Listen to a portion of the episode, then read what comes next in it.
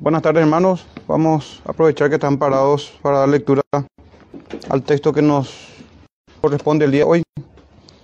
Seguimos con nuestro estudio de la primera epístola de Juan, primera carta de Juan.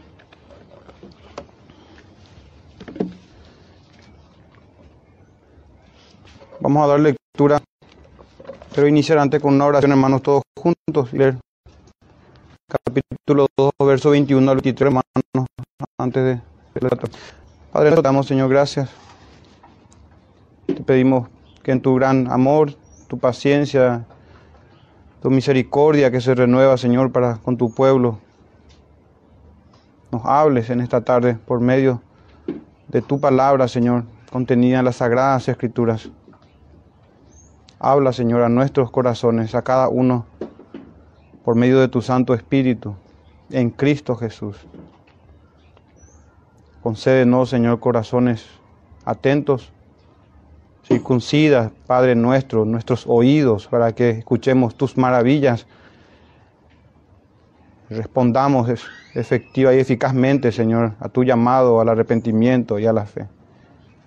Por medio de Jesús te oramos. Amén. Primera de Juan, hermanos, capítulo 2, Versículo 21 al 23 dice así la palabra del Señor. No os he escrito como si ignoraseis la verdad, sino porque la conocéis y porque ninguna mentira procede de la verdad. ¿Quién es el mentiroso sino el que niega que Jesús es el Cristo? Este es anticristo, el que niega al Padre y al Hijo. Todo aquel que niega al Hijo tampoco tiene al Padre. El que confiesa al Hijo tiene también al Padre. Amén. Pueden tomar asiento. El sermón del día de hoy, hermanos, lleva como título Las mentiras de los anticristos. Las mentiras de los anticristos. Estaremos revisando estos tres versos, 21, 22 y 23. Vamos a centrarnos, hermanos, en la procedencia de la mentira. Vamos a ver de dónde viene la mentira, de dónde procede la mentira. Identificar, vamos a identificar también a los mentirosos o los anticristos en el verso 22. Identificaremos también las mentiras anticristianas. Les repito, hermano, entonces, en cuanto a la mentira de Cristo, primer punto, procedencia de las mentiras. El segundo punto, identificar a los mentirosos. Y el tercero, identificar las mentiras. Fíjense ya en el título y en los puntos, hermanos, que tenemos en el día de hoy. Mentiras, mentirosos, anticristos. Y en el verso 19, más arriba, un abandono de la comunión, apostasía por parte de los falsos cristos. Verso 18, más arriba otra vez, la manifestación de los anticristos en estos últimos tiempos, que han surgido muchos. Y más arriba, si vamos, versos, versos 15, 16, 17, este mundo anticristiano y sus deseos. En ese contexto, hermanos, es que Pablo escribe, Juan, perdón, escribe a los creyentes acerca del Cristo. Estos son los ungidos que tienen la unción del santo y participan de su unción y conocen a su Señor. Pero continúa nuestro texto diciendo, y porque ninguna mentira procede de la verdad. Entremos en nuestro primer punto, hermanos, la procedencia de las mentiras. Si bien es cierto que el texto habla en otro sentido, en un sentido negativo, que ninguna mentira procede de la verdad. Entonces podemos preguntarnos, ¿de dónde proceden las mentiras? Porque no procede del Cristo, no procede de Dios, no procede de las sagradas escrituras. ¿De dónde proceden las mentiras anticristianas? Proceden, hermanos, del diablo, de espíritus engañadores, de los demonios y del corazón perverso de los hombres. Y recuerdo ahora esa frase que dice que escuches a tu corazón o que sigas a tu corazón. Una de las peores recomendaciones, hermano, que pudiésemos dar o seguir es esa. Hermanos, la mentira procede del diablo. Juan 8:44, nuestro Señor decía que cuando habla mentira, de suyo habla. Pues es mentiroso y padre de mentira. De ahí procede, hermanos, todas las mentiras y maquinaciones. Pero no solamente de ahí. Primera Timoteo 4.1 habla de espíritus engañadores, doctrinas de demonios. Ustedes saben, solamente Dios es omnipresente, solamente Dios puede estar en todas partes, en todo tiempo. No está sujeto ni al tiempo ni al espacio ni a la voluntad de una criatura menos. Pero no así Satanás, no así el diablo. Entonces, el reino de las tinieblas, hermano, opera no solamente por Satanás, también los ángeles caídos que están siguiendo a Satanás, los diablos, demonios. Estas son, estos son los que traen las doctrinas de demonios, y no solamente el diablo y los demonios, sino también del corazón malvado de los hombres. Así lo afirmaba nuestro bendito Señor Jesús cuando decía que del corazón salen los malos pensamientos, homicidios, adulterio, fornicación, hurto, falsos testimonios, falsos testimonios también. Por eso decía acertadamente un hermano del pasado, exclamando y decía él, oh hombre miserable, ¿Qué monstruo deforme te ha hecho el pecado? Dice él. Dios te hizo un poco menor que los ángeles, pero el pecado te ha hecho poco mejor que los demonios. Y es así, hermanos, de ahí proceden las mentiras. Aquel padre de mentira, aquel que cuando habla, habla mentira y de suyo habla. Y los demonios a su servicio también, trayendo doctrinas anticristianas y los hombres en su condición caída y depravada, perversa, antes de que el Espíritu Santo haya obrado en nosotros. Ahí estábamos también, hermanos. Y aún ahora, siendo cristianos, batallamos en contra de esto. Y una de las herramientas y medio de gracia que el Señor nos dio es su palabra, hermanos, justamente. Para no ser engañados. Y no solamente su palabra, sino la unción del Santo. El Espíritu Santo enviado desde los cielos por nuestro bendito Señor Jesús. Esa es la procedencia, hermanos, de la mentira. Nuestro verso 22 dice, ¿quién es el mentiroso? Sino el que niega que Jesús es el Cristo. Y dice, este es anticristo. Ven, hermanos, no se limita al diablo ni a los demonios. A todo ser que niega las verdades sobre nuestro bendito Señor Jesús. Entonces hablemos, hermanos, ahora del mentiroso. Aquí es necesario ya personificar el pecado de la mentira y pasar de la mentira al mentiroso. En nuestro segundo punto, identificando entonces a los mentirosos o a los anticristos. Un texto que hace rato cité que era Juan 8:44. Empieza así, vosotros sois de vuestro padre el diablo y los deseos de vuestro padre queréis hacer. Él es el mentiroso y todo hijo de Satanás quiere hacer esos mismos deseos de su padre. La mentira y el homicidio, hermanos, que se menciona en Juan 8:44. Dice que él ha sido homicida desde el principio y el homicidio está ligado, hermanos, con la mentira que trajo la serpiente antigua. No ha permanecido en la verdad porque no hay verdad en él. Entonces, ¿quién es el mentiroso? Todo ser que niega que Jesús es el Cristo. Y recuerden que en ese, en ese tiempo, hermanos, el problema era otro, distinto al nuestro con los gnósticos. Pero vamos a identificar, hermanos, cuáles son las mentiras anticristianas, identificando las mentiras anticristianas, eso tenemos como un tercer punto. Pero antes de ir, hermanos, se peca con el más grande, con la más grande mentira, al dar un falso testimonio sobre el Cristo. Esta es la mentira de las mentiras. La mentira de las mentiras. Uno pudiese ser simplemente un mentiroso, pero al, al, dar un testimonio contrario o falso sobre el Cristo se convierte y es catalogado como un anticristo. Imagínense, hermanos, tanto repudio muestra el Señor en su palabra a la mentira y al testimonio falso. ¿Cuánto más será para con una doctrina anticristiana o errar nosotros? Por eso es importante, como lo hicimos en el sermón pasado, meditar acerca del Cristo. ¿Qué significa Cristo?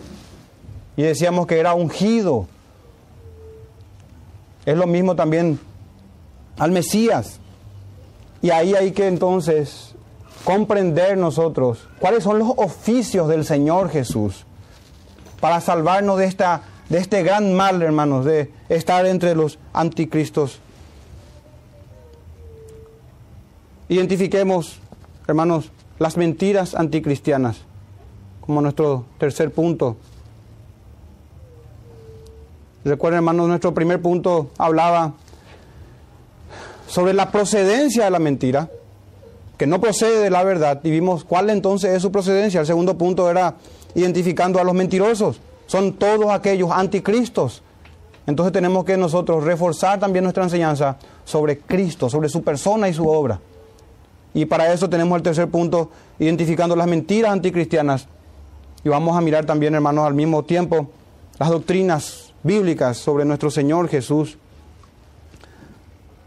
Antes de ir viendo las diversas falsas enseñanzas que pudiésemos tener, le quiero recordar, hermanos, sobre el contexto de aquel tiempo, que era la negación gnóstica, el negar que Cristo, que Jesús es el Cristo. Un comentarista dice sobre este contexto histórico, la herejía de los maestros gnósticos, entre los cuales había un judío egipcio que se llamaba Cerinto, esta persona decía que el Cristo había descendido en Jesús. O sobre Jesús en el momento del bautismo, pero que lo abandonó antes de morir. Y Juan, hermanos, no solamente escribió para sus lectores contemporáneos, sino también para la iglesia universal.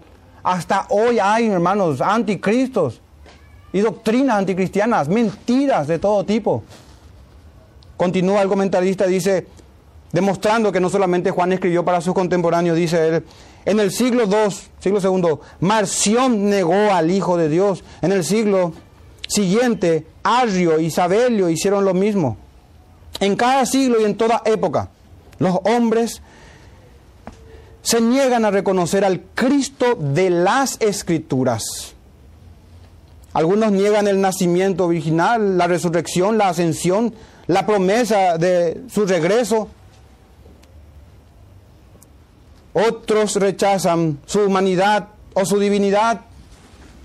En suma, dice, todo aquel que repudia la enseñanza bíblica de que Jesucristo es el Hijo de Dios e, e Hijo del hombre, tanto, tanto Dios como hombre, se engaña y según Juan, es un mentiroso. Este era el problema del gnosticismo de aquel tiempo. Pero hermanos, la negación del Hijo de Dios no solamente es una negación doctrinal, también puede ser una negación práctica. De hecho que en los tiempos bíblicos ya, y hasta hoy en día, puede darse esto, hermanos. El Señor había advertido a sus discípulos que el que le negare delante de los hombres, también será negado delante de los ángeles, delante de su Padre. Y en ese contexto, hermanos, no había muchas veces una negación de doctrina, sino de confesar quién es tu Señor. Y eso traía persecución y muerte, martirio por el testimonio de ellos. Eso significa bíblicamente ser un mártir, ser un testigo de Jesús, un testigo verdadero. En aquel tiempo, ser un testigo es igual a ser un mártir. Esa es la, eh, bíblicamente, ser un testigo de Jesús es ser un mártir de Cristo. Estar dispuesto a tomar la cruz y morir por él. Entonces, la negación del Cristo o de que Jesús es el Cristo no solamente es doctrinal, hermano, y el peligro no solamente es doctrinal para nosotros, es también un peligro práctico. Es algo experiencial, hermano, se experimenta en nuestras vidas. Aquí quiero hacer una salvedad. Tenemos a uno que negó al Cristo, pero nunca fue un anticristo. ¿Quién? El apóstol Pedro. Marcos 14, 71, entonces él comenzó a maldecir y a jurar, no conozco a este hombre, ¿de quién habláis? Su negación del Cristo no fue doctrinal, fue una negación, hermanos, con la práctica, con las obras. No tenía más esperanza que Judas el traidor. ¿Y por qué, hermanos, tuvo un destino final? Por la unción del santo que estaba en él. La diferencia la hace la gracia de Dios.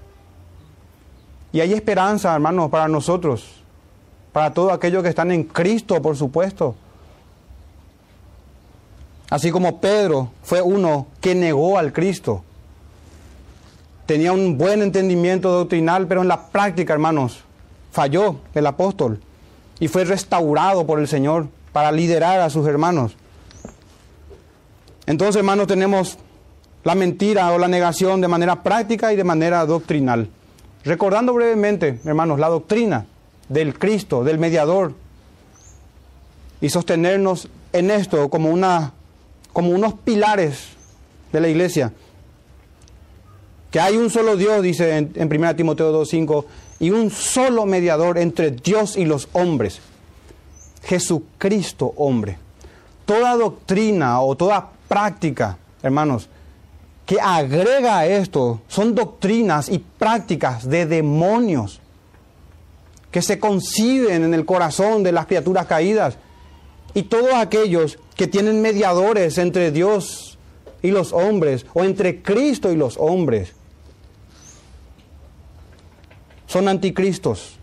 Todos aquellos que enseñan son anticristos, ese tipo de doctrina. Todos aquellos que la practican son anticristos y tienen la marca de la bestia hasta que venga y sean hasta que el Espíritu Santo caiga sobre ellos y sean sellados con el Espíritu Santo, si así le place al Señor. Pero mientras eso no ocurra, hermanos, estas son, son ejemplos de doctrinas de demonios y contrastar con la doctrina bíblica. En cuanto a la práctica, hermanos, primera de Juan 2.4, el Señor nos enseñaba y nos enseña hasta hoy por su palabra. Y él había dicho esta palabra en 1 Juan 2.4. El que dice yo lo conozco. Miren qué interesante. Aquí sí hay, eh, doctrinalmente están bien. Conocen a Cristo y tienen comunión con Jesús. El que dice yo lo conozco, yo le conozco, y no guarda sus mandamientos. Pero este es, este es el apóstol Juan en 1 Juan 2.4. El tal es mentiroso, dice otra vez. Y la verdad no está en él. No solamente lo que decimos, hermanos, habla, sino lo que hacemos habla más fuerte que nuestras palabras. Y no solamente lo que hacemos habla más fuerte, sino con mayor veracidad, hermanos.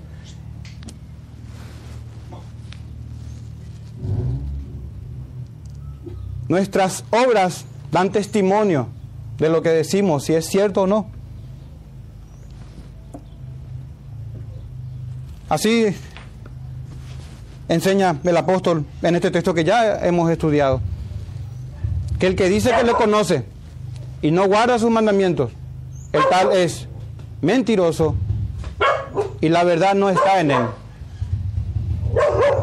Quiero, quiero que vean, hermanos, este texto que acabamos de leer, primera de Juan 2.4. Y presten atención, hermano, aquí dice, que el tal es mentiroso y que la verdad no está en él. Justamente son los mismos elementos que tenemos en nuestro texto de hoy. Hermanos, quiero que vayan conmigo a Tito, capítulo 2. Tito, capítulo 2. Vamos a revisar este texto. Vamos a ver, hermanos, cómo este texto, esta fracción nos habla sobre verdades cristológicas, sobre la persona de Cristo, su persona divina, su obra mediadora. Vamos a ver también cómo se contrasta aquí, cómo la teoría y la práctica también a la vez en estas enseñanzas que son cristológicas y cristocéntricas. En Tito 2, verso 11 al verso 15, dice, porque la gracia de Dios se ha manifestado para salvación a todos los hombres. Sabemos que todos los hombres aquí, lógicamente, no son todos los hombres en particular, sino judíos, griegos, a todos, sin distinción de lengua y nación, que la gracia del Señor se manifiesta a todas las naciones en cumplimiento a las promesas dadas a Abraham. Repito, porque la gracia de Dios se ha manifestado, y esto también es importante, la gracia para salvación. No existe una gracia que no sea para salvación, bíblicamente hablando. A veces se llama gracia común, pero en realidad eso no es gracia. Estos son, son postulados teológicos antibíblicos, lastimosamente. Lindos postulados teológicos, pero antibíblicos. La gracia es para salvación en toda la escritura. Podemos hablar de misericordia, podemos hablar de paciencia, de bondad, benignidad, pero cuando se habla de gracia, hermanos, siempre y exclusiva y necesariamente hay salvación. La gracia de Dios se ha manifestado para salvación a todos los hombres. Verso 12, enseñándonos. Aquí tenemos doctrina. Pero miren qué interesante, hermanos, no son meras clases de teología. Enseñándonos que, renunciando a la impiedad, y a los deseos mundanos, vivamos este siglo sobria, justa y piadosamente, dice el verso 12. Y también aquí vemos, hermanos, esta, esta doctrina práctica, si podemos decir.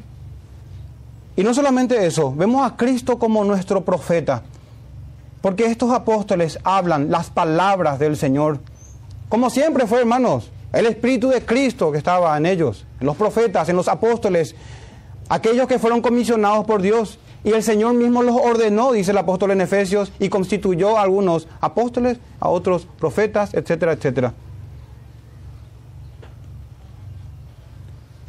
Verso 13, aguardando la esperanza bienaventurada y la manifestación gloriosa de nuestro gran Dios y Salvador Jesucristo. Doctrina sobre el Cristo. Cristo es Dios. Y no es el Padre. Y hay un solo Dios. La doctrina trinitaria, hermanos, que no tenemos tiempo para detenernos en eso. Pero ya estamos viendo doctrinas y doctrina práctica. Ya vemos la función de un profeta, la deidad del Señor, verso 14, quien se dio a sí mismo por nosotros para redimirnos de toda, no de algunas, de toda iniquidad y purificar para sí un pueblo, no dos, celoso en buenas obras, una característica de su pueblo que es celoso en buenas obras. Estas cosas son innegociables, hermano, no se puede cambiar las escrituras. Entonces aquí tenemos Cristo en su oficio sacerdotal. Cristo en su oficio sacerdotal. Y también, hermano, podemos ver la realeza de nuestro Señor, su gobierno por medio de, su, de la obediencia de parte de, de nosotros, de su pueblo. Entonces, sin darnos cuenta, hermanos, los oficios de Cristo permean por todas las escrituras, siendo Él el Rey de Reyes, siendo la única ofrenda aceptable delante del Señor.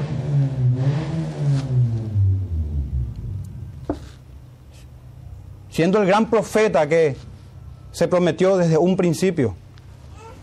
Eso significa, hermanos, mediador entre Dios y los hombres. Este es el Cristo. Entonces, hermanos, la negación de Cristo o del Cristo en cuanto a esto que acabamos de, leer ahora, se puede dar justamente negando sus oficios por los que fue ungido. como Mesías, que es casi es prácticamente lo mismo, hermanos. En hebreo recuerden que ungido es Mesías y en griego ungido es Cristo. Eso significa. Y estas prácticas, como vimos en el sermón pasado, de, del ungimiento, de ser ungido, ya viene del Antiguo Testamento, prefigurando a aquel sacerdote, a aquel profeta y a aquel rey que había de venir, que ya vino, que está a la diestra de Dios y que vendrá, hermanos. Entonces, cuidado, hermanos, en la negación de estos oficios, la negación de su oficio sacerdotal. ¿Cómo puede ser eso? Dando ejemplos confiando en cualquier otra cosa, ceremonia, persona o, sistema religioso para el perdón de nuestros pecados. El sacrificio de Cristo, hermanos, es suficiente para nosotros.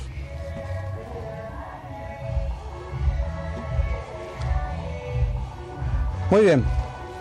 Otra forma, hermanos, de negar el oficio sacerdotal del Cristo es queriendo buscar purificación de pecados por medios humanos, por obediencia personal.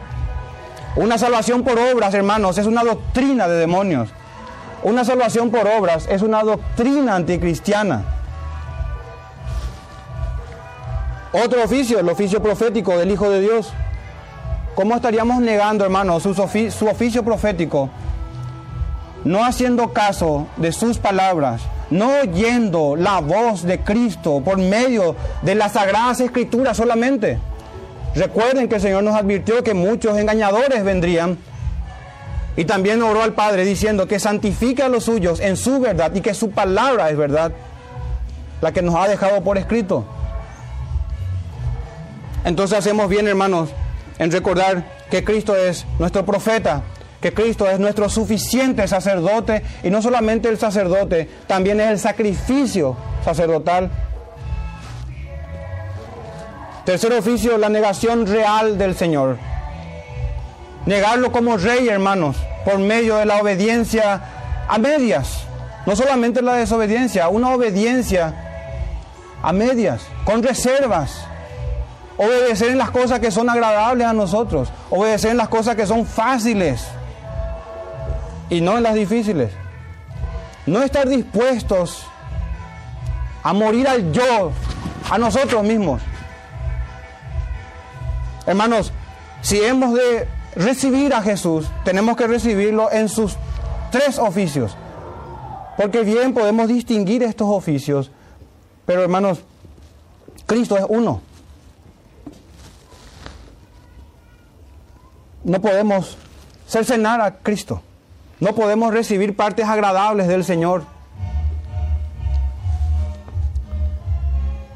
Entonces, hermanos, cuidado, cuidado con estas doctrinas de demonios que son anticristianas, que, son, que van en contra del ungimiento del Señor, que son antimesías, que van en contra de estos oficios.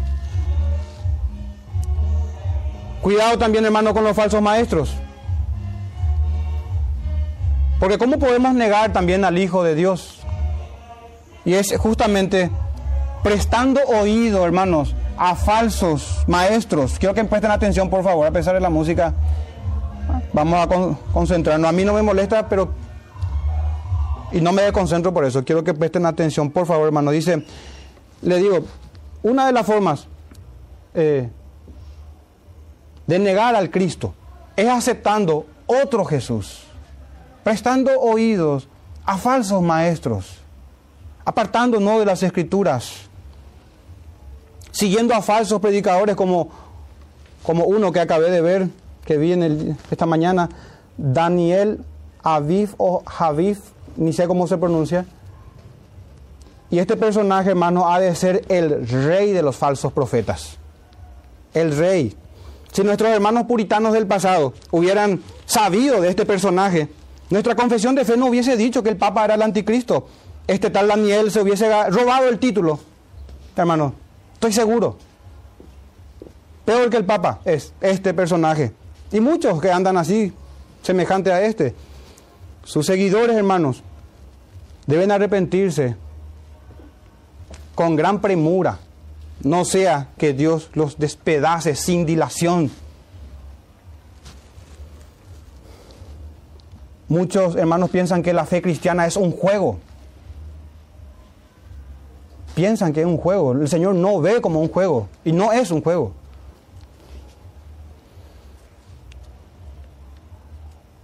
El Cristo del mormón, por ejemplo, también, hermano de Satanás. El Cristo de los testigos de Jehová, que es una criatura. El Cristo de Roma, un Cristo de yeso, de pintura, de barro. Y si llegasen algún día a tirar toda su idolatría, igual quedarían con sus doctrinas de demonios. En Roma tenemos a un Cristo totalmente desprovisto de sus oficios, hermanos. En donde una criatura, a saber la María Romana, ha despojado el cetro al Señor y se ha sentado en el trono de Dios. Una falsa religión cristiana es esa, en donde el purgatorio ocupa el lugar de Cristo, purificando de los pecados. Imagínense eso.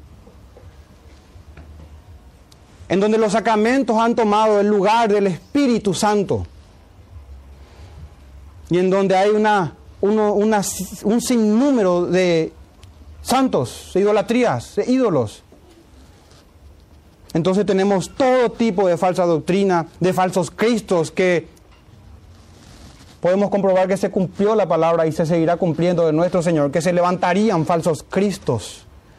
Y un levantamiento literal de un falso Cristo es en la Eucaristía o la cena del catolicismo romano, donde levantan a un Dios galleta, o no sé cómo llamarla eso.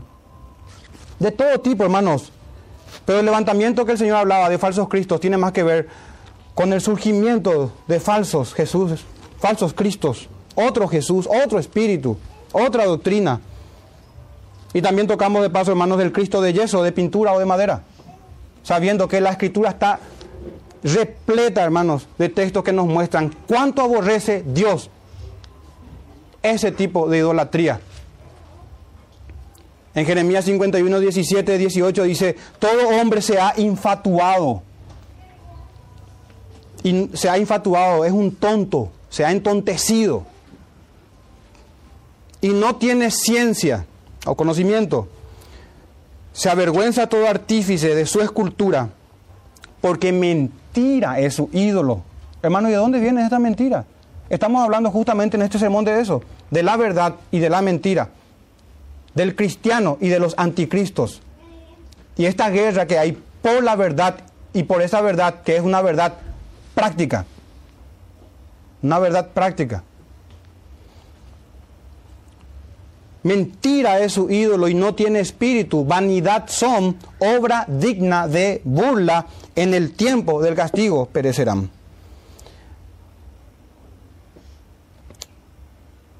Esas son las doctrinas, hermanos, de demonios las que atentan en contra del conocimiento verdadero sobre el Cristo, sobre el ungido de Dios para estos oficios que hemos repasado en este día. Verso 23, hermanos. Todo aquel que niega al Hijo tampoco tiene al Padre. El que confiesa al Hijo tiene también al Padre. Claro, hermanos, negar al Hijo es directamente negar al Padre, que es quien le envió. Negar al Hijo, hermanos, es negar toda la escritura. Sin Cristo, hermanos, la interpretación de las escrituras van a ser erradas en su totalidad. Como bien alguien decía, que Cristo es la llave hermenéutica de las Sagradas Escrituras.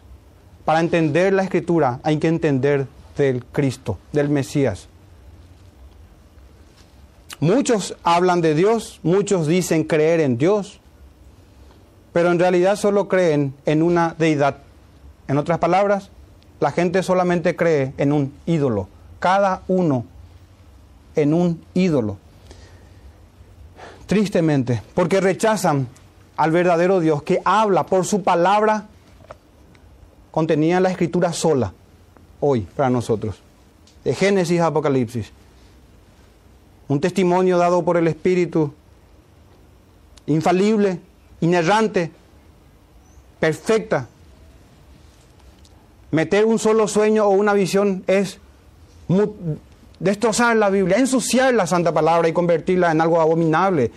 Con una sola profecía humana, por un solo sueño que usted agregue a este libro, lo ensucia totalmente y queda inservible. Nada se puede agregar y nada se puede quitar del testimonio que dio el Señor.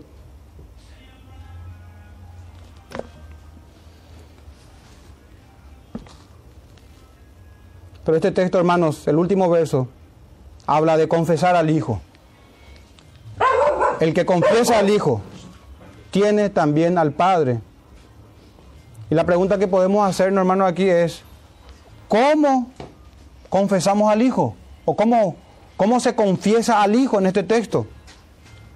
Y antes de responder, hermanos, a esta pregunta de cómo confesar al Hijo, quiero responder lo que, no, lo que no es confesar al Hijo. Lo que no es confesar al Hijo. Fíjense, hermano, el texto no habla de, de una mera repetición de una oración. Les pido atención, hermanos, por favor, vamos a terminar ya el último verso 23. Es fundamental. Nos habla de confesar al Cristo. Hemos hablado a lo largo de estos textos de lo que es negar al Señor Jesús, de ir en contra de sus oficios, o negarlo en la práctica también. Pero ahora se nos habla de confesar al Hijo, y el que confiesa al Hijo tiene al Padre. Y repito, hermanos, no se trata de una mera confesión, de una, de una mera repetición de una oración como se viene haciendo hace mucho tiempo ya en las congregaciones evangélicas. De hecho, que la repetición de una oración es una doctrina de demonios, ni siquiera de un demonio, son legiones de demonios, hermanos. Legiones de teólogos de la oscuridad habrán craneado esa doctrina y engañado a los incautos, dentro de los cuales estuvimos nosotros también. Son doctrinas anticristianas y el Señor promete su unción y promete, hermanos, enseñarnos por medio de su palabra qué significa dar testimonio de Cristo. No significa repetir una oración, que es justamente lo que Él condena como hipocresía vanas repeticiones. No tiene nada que ver con eso. Es que Satanás ve siempre la forma de emular el trabajo o la obra del Espíritu Santo, la obra del Hijo, la obra del Padre, la supremacía de la Escritura. Ahí ataca, hermanos. Entonces, ¿cómo confesar al Hijo? Primeramente confesando, confesando la doctrina de Cristo sobre su persona humana y divina sobre su obra mediadora, hermano, todo lo que hemos visto. Y son también errores condenables, aparte de, de lo que sería negar esto que hablé recién sobre su persona y sobre su obra. Errores condenables o herejías también podemos llamarlo. Negar su encarnación, su muerte vicaria, su muerte en sustituto del pecador, su resurrección gloriosa, su ascensión a los cielos, su entronización poderosa a la diestra del Padre y su glorioso y portentoso regreso en los cielos para el juicio final. De esta manera confesamos al Cristo, hermanos, no en parte, sino en toda la doctrina bíblica que a nosotros se nos ha dado para el conocimiento de la verdad. También se lo confiesa de manera práctica con la predicación de su palabra, de su persona y con una vida de obediencia. Con una vida de obediencia. Para concluir, hermanos, quiero que me acompañen a un texto. Vamos a leer juntos y cerrar con este texto. Jeremías otra vez, capítulo 8, verso 4 al 12. Jeremías capítulo 8, verso 4 al 12.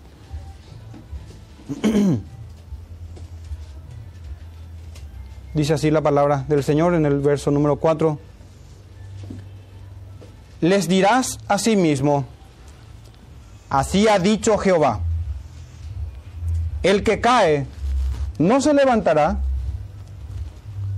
el que se desvía no vuelve al camino. Son preguntas retóricas, la respuesta está cantada. Claro que el que se cae se levanta y el que se desvía vuelve al camino. Eso es lo que lo que se espera. Y el verso 5, ¿por qué este pueblo de Jerusalén ¿por qué es este pueblo de Jerusalén rebelde, con rebeldía perpetua? Abrazaron el engaño, del cual queremos ser salvos nosotros por medio de su palabra. Abrazaron el engaño y no han querido volverse. Obviamente, ¿a dónde? ¿A los sueños o a la palabra de Jehová? A la palabra, al testimonio. A lo que el Señor Jesucristo dijo desde, desde, desde el principio. Vayan a las Sagradas Escrituras que dan testimonio de mí. Ahí donde el rico erró también y el padre Abraham le dice que tienen que ir a, los, a, Moisés y a los profetas, a las escrituras. Ahí donde fue el rey Josías, hermanos, a las escrituras. Ahí donde fue Nehemías, Edras, a las escrituras. Ahí donde fueron los de Tesalónica, a las escrituras. Ahí donde fuimos en los momentos de la reforma protestante, a las escrituras. Ahí, hermanos. No quieren volverse al camino a la senda antigua. Dice que son rebeldes con rebeldía perpetua. El verso 6 dice, escuché y oí. No hablan rectamente. Quiero mostrarle cómo esto se relaciona, hermano, el engaño, la mentira. El verso 6, escuché y no hablan rectamente. No hay hombre que se arrepienta de su mal diciendo, ¿qué he hecho? Ni siquiera se examina diciendo, ¿qué es lo que hice? sigue el verso diciendo, cada cual se volvió a su propia, a su propia carrera como caballo que arremete con ímpetu a la batalla. Y sabemos cuál es su fin. Verso 7, aún la cigüeña en los cielos conoce su tiempo y la tórtola y la grulla y la golondrina guardan el tiempo de su venida.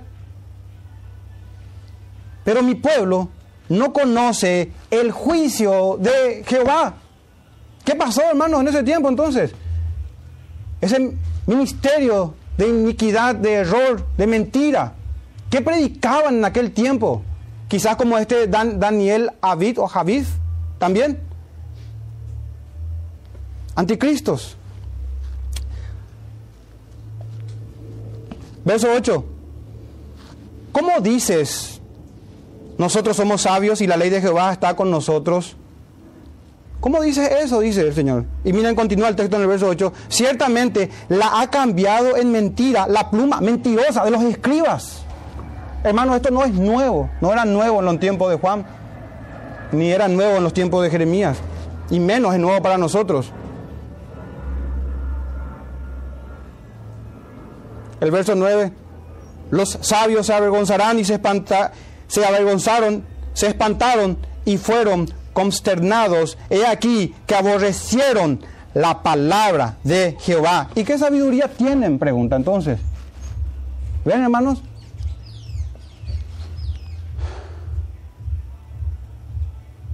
Por tanto, verso 10, daré a otros sus mujeres y sus campos a quienes los conquisten, porque desde el más pequeño hasta el más grande, cada uno sigue la avaricia, desde el profeta hasta el sacerdote, todos hacen engaño. Miren hermanos, justamente aquellos que son mediadores entre Dios y los hombres, que deberían de estar fungiendo en ese oficio, en virtud de Cristo y unidos a la unción de Él. Y curaron la herida de mi pueblo con liviandad, diciendo paz, paz, y no hay paz. Y verso 12 para terminar, se han avergonzado de haber hecho abominación. Ciertamente, dice el Señor, ciertamente no se han avergonzado en lo más mínimo. Ni supieron avergonzarse. Caerán, por tanto, entre los que caigan. Cuando los castigue, caerán, dice Jehová. Hermanos, gracias al Señor que tenemos su palabra. Y en el verso 21, esto es para los que se pierden. Pero como dice el autor a los hebreos, por más que hablemos con estas durezas, no somos de los que retroceden, dice el autor a los Hebreos. Y cerremos ya finalmente solamente recordando el verso 21, cuando Pablo en este, Juan en este texto dice, no os escribo como si ignoraseis la verdad, sino porque la conocéis, hermanos. ¿Y cómo? ¿Y por qué cierro de esta manera esperanzadora? Porque corresponde, porque conocéis, porque ha sido predicada en esta congregación, no solamente el día de hoy, sino siempre. Y ojalá el Señor nos mantenga en su doctrina, no solamente cristocéntrica, sino cristológicamente correcta. Y de ahí entonces, obrar consecuentemente a eso, o sea, obrar con relación a lo que sabemos y no en contra de lo que sabemos. Pero todo eso, hermanos, viene del Señor. Pidamos al Señor en oración que nos guíe a toda verdad, que nos capacite para obrar conforme a su voluntad, que nos preserve, a fin de que perseveremos hasta el día de partir en su presencia, hermano. Vamos a orar juntos y dar gracias al Señor. Padre nuestro, te damos, Señor, gracias por darnos tu palabra santa, Señor, las sagradas escrituras. Te pedimos, Señor, que nos ancles a ella. No permita, Señor, que nos desviemos de, de tu testimonio, Señor.